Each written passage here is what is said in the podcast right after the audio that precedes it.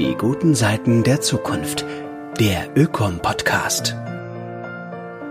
Herzlich willkommen zur ersten Folge unseres neuen Ökom-Podcasts, einem Gemeinschaftsprojekt des Ökom-Vereins mit dem Ökom-Verlag. Ich bin Manuel Schneider und der verantwortliche Redakteur dieses für uns neuen Formats. Kluge Zeitgenossinnen und Genossen sollen zu Wort kommen, zwei, dreimal im Monat. Menschen, mit denen wir zum Teil bereits seit vielen Jahren zusammenarbeiten, als Autorinnen, Autoren des Ökom Verlags, als Referierende in den unterschiedlichen Vortragsreihen des Vereins oder als Gäste unseres Münchner Zukunftssalons. Die guten Seiten der Zukunft haben wir uns auf die Fahnen geschrieben, eine Zukunft mit Zukunft, wenn man so will, in der es ökologisch, gerecht, friedlich, kurzum nachhaltig zugeht. Von den schlechten Seiten der Gegenwart wird dabei zwangsläufig auch die Rede sein. Momentan fällt es schwer, Zukunft, ob gut oder schlecht, überhaupt ins Visier zu nehmen. In Zeiten des Corona-bedingten Shutdowns ist der Blick auf Zukünftiges merkwürdig verstellt. Zukunft erscheint uns verschlossen und unverfügbarer denn je. Kaum einer weiß, wie es in zwei oder drei Wochen aussehen wird. Am besten lässt man alle Planung gleich bleiben und richtet sich vorerst in einem Leben unter Vorbehalt ein. Unsere Politiker, aber auch wir alle fahren gerade auf Sicht und das nicht nur hier in Deutschland, sondern überall auf der Welt. Trotz der Drastik der verhängten Maßnahmen und dem rigiden Vorgehen des Staates bewegen wir uns eher tastend, vorsichtig, im Kern verunsichert von Tag zu Tag. Sowas gab's noch nie. Unsere temporeiche Non-Stop-Gesellschaft, in der das Leben beruflich wie im Alltag nicht schnell genug sein konnte, hat gerade weltweit eine fulminante Vollbremsung hingelegt. Je rasanter sich das Virus global verbreitet, desto beschränkter wird der Radius, in dem wir uns noch bewegen und begegnen dürfen.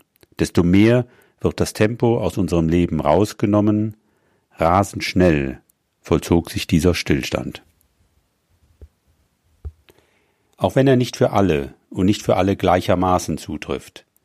Diejenigen, die neuerdings als systemrelevant gelten, erleben die derzeitige Zeit als extrem stressig und fordernd.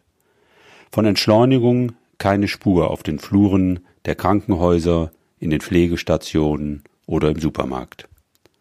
Aber auch Homeoffice und Homeschooling klingen besser und verheißungsvoller, als sie es in Wirklichkeit sind, vor allem wenn beides gleichzeitig in engen Stadtwohnungen stattfinden muss und nicht auf dem Zweitwohnsitz mit Garten auf dem Land. Doch das rigide Diktat der Beschleunigung ist gebrochen. Die Hamsterräder stehen still oder zumindest sieht man sie nicht. Das gesellschaftliche Echo hab keine Zeit, das einem früher überall entgegenschallte, ist verstummt. Ist das gut so? Wie lange geht das gut so? Was macht das mit uns? Und welche neuen Erfahrungen im Umgang mit Zeit sind möglich oder besser gesagt wären möglich, wenn wir die neu gewonnene Zeit nicht gleich wieder mit digitalen Angeboten vertreiben würden, statt sie versuchsweise mal zu leben. Diesen Fragen geht der bekannte Münchner Zeitforscher und Autor Prof. Dr. Karl-Heinz Geißler nach. So schnell war Entschleunigung noch nie, lautet der Titel seines kurzen Essays, den er ganz im Stil der neuen Zeit zu Hause am Küchentisch für uns aufgenommen hat. Die Zeit, unser Umgang mit ihr und wie sich dieser historisch entwickelt hat, das ist sein Lebensthema, zu dem er bereits zahlreiche Bücher veröffentlicht hat. Zusammen mit Jonas Geisler hat er bei uns im Ökom Verlag ein Buch geschrieben, das sich gegen die ständige Bewirtschaftung und Monetarisierung von Zeit gemäß der Zeit ist Geld Logik wendet. Time is Honey vom klugen Umgang mit Zeit lautet der Titel dieses Buches. Eine süße, eine verlockende Botschaft, gerade in Zeiten der Corona-Krise. Aus diesem Buch werden wir in weiteren Folgen unseres Ökom-Podcasts noch mehr erfahren. mehr über die ganze Vielfalt an vermeintlich unproduktiven Zeitformen, die in unserer Turbogesellschaft verdrängt, wenn nicht geächtet werden und die heute in Zeiten des Stillstands gelebt und irgendwie gemeistert werden wollen. Die Langeweile zum Beispiel, das Pausieren und Warten oder aber auch die Kunst des Müßiggangs. Hierzu, liebe Zuhörerinnen und Zuhörer, müssen sich aber noch etwas gedulden, denn jetzt hören wir zur Einstimmung in die aktuelle Lage erstmal den Essay mit dem Titel So schnell war Entschleunigung noch nie von der Demokratie zur Virokratie in nur vier Wochen von und mit Karl-Heinz Geißler. Vor kurzem war die Welt noch in Ordnung. Wir waren sicher, in einer Demokratie zu leben, einer Gesellschaftsform, in der sich die Herrschenden auf den Willen des Volkes berufen. Mit Beginn der Corona-Krise folgen die Regierenden nicht mehr dem Wollen ihrer Bürger und Bürgerinnen, sondern den Imperativen eines unberechenbaren Virus. Wir leben in einer Bürokratie, einer politischen Ordnung, von der wir bis vor wenigen Wochen nicht wussten, dass es sie gibt und wie sie funktioniert. Bis heute wissen wir es nicht. Viel schlimmer aber ist, auch diejenigen wissen es nicht, die wir gewählt haben, damit sie uns regieren. Vieles ist anders geworden, und wie es aussieht, wird noch vieles anders werden, als wir es bisher gewohnt waren. Die dünne Schicht der Normalität, allem voran die der Zeitnormalität, zerbricht. Hatte es sich bisher stets ausgezahlt, keine Zeit zu haben, sind jetzt diejenigen Zeitgenossen im Vorteil, die Zeit haben.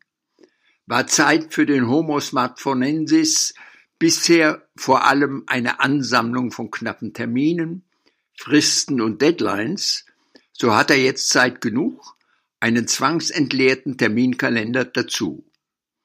Die Selbstvergewisserung, ich eile, also bin ich, funktioniert nicht mehr, und die zur Demonstration der eigenen Bedeutsamkeit oft und gern eingesetzte Floskel Tut mir leid, keine Zeit, läuft nun auch ins Leere. So schnell war Entschleunigung noch nie. Mit dem Winter verzieht sich das Zeitmangelleben. Ich bremse, also bin ich. Das ist nicht mehr die immer auf dem Sprung Welt, die wir noch vor ein paar Wochen für die richtige hielten. Doch dann doch lieber wieder Versäumnisängste, strapazierte Nerven und Zeitdruck ohne Ende, statt Klopapier horten, Dauerhände waschen, Verabredungen absagen und Termine canceln. Gewiss, in zumindest einer Hinsicht hat sich für die eine oder andere der Zeitstress auch erhöht. Der Kampf um die Vereinbarkeit von Arbeits- und Privatleben, das Zusammentreffen unterschiedlichster Zeitkulturen findet nun, von der äußeren Welt isoliert, im eigenen Wohnzimmer statt. Bürotätigkeit, Freizeit, Familienleben, alles am gleichen Ort, alles zur gleichen Zeit. Arbeiten, spielen, lernen, kochen, lieben. Da heißt es neue Zeitbalancen finden, vor allem aber den Alltag zu enthetzen. Als Teilhaber einer Gesellschaft, in der es stets zu viel zu tun und zu wenig zu lassen gab, werden wir ganz gleich, ob wir das wollen oder nicht, lernen müssen, was wir in unserem faustischen Größenwahn ignoriert, verdrängt und vergessen haben. Wir beherrschen die Natur nicht. Wir gehören ihr an sind ein Teil von ihr. In Zeiten der Bürokratie geht es vor allem ums Lassen. Dabei wird nicht mit dem Verzichten aufs Händeschütteln getan sein. Eher schon mit einem Wechsel vom Gaspedal aufs Bremspedal im Leben und mit einer etwas verringerten Globalisierungsgeschwindigkeit. Tempo rausnehmen, lauten die eindringlichen Appelle und Mahnungen der Politiker an ihre Landsleute. Keine schlechte Idee. Wer ihnen folgt, wird erfahren, was der Philosoph Ernst Bloch beschreibt, dass es so leicht ist, nichts mehr tun zu wollen, dass es uns so schwer fällt, wirklich nichts zu tun. Jetzt, da wir gezwungen sind, im Haus zu bleiben, abzuwarten und auszuhalten, ist die Zeit auf einmal kein knappes Gut mehr und sie ist nicht mehr wie bisher vor allem Geld. Im Gegenteil, Zeit ist was sie vor dem gegenwärtigen Ausnahmezustand auch schon immer war, ein Lebensmittel. Genauer gesagt, Time is Honey. Die Corona-bedingte Zwangsbremsung unserer auf Höchstgeschwindigkeit getrimmten Non-Stop-Gesellschaft eröffnet die Chance, eine langsamere, vielfältigere, überraschendere und zufriedenmachendere Zeitwelt zu entdecken, als es jene war, durch die wir bisher immer nur durchgerast sind. Während der dabei erzwungenen Begegnung mit uns selbst könnten wir, wenn wir es nur wollen, den beschaulichen Aspekten unseres Zeithandels wieder größere Beachtung und mehr Raum geben. Wir könnten die Lustversprechen der Muße und des Verweilens austesten, das in der Tempogesellschaft zum abweichenden Verhalten erklärte Trödeln und Drudeln, wie es Thomas Mann genannt hat, vom Eckensteher-Dasein befreien. Ausprobieren sollten wir einmal, ob das Leben nicht auch dann ganz schön ist, wenn man nicht jeden Morgen im Eiltempo die Wohnung verlässt, um anschließend im Stau ins Schwitzen zu kommen weil bereits der erste Termin des Tages zu platzen droht. Heute, da uns die Erkenntnis zugemutet wird, dass Leben nicht später, sondern jetzt stattfindet, ist es an der Zeit, sich an die wirklich wichtigen Fragen des Lebens zu machen. Als da sind, wie will ich eigentlich leben? Wann ist es genug mit all der Hetzerei? Was tut mir gut? Was macht diese Gesellschaft lebenswert und zukunftsfähig? Also Schluss mit der Ausrede. Eigentlich bin ich ganz anders, ich komme nur so selten dazu. Denn Zeit haben wir jetzt genug. Und das Schöne ist, sie wird uns täglich neu geschenkt, auch in Zeiten von Corona.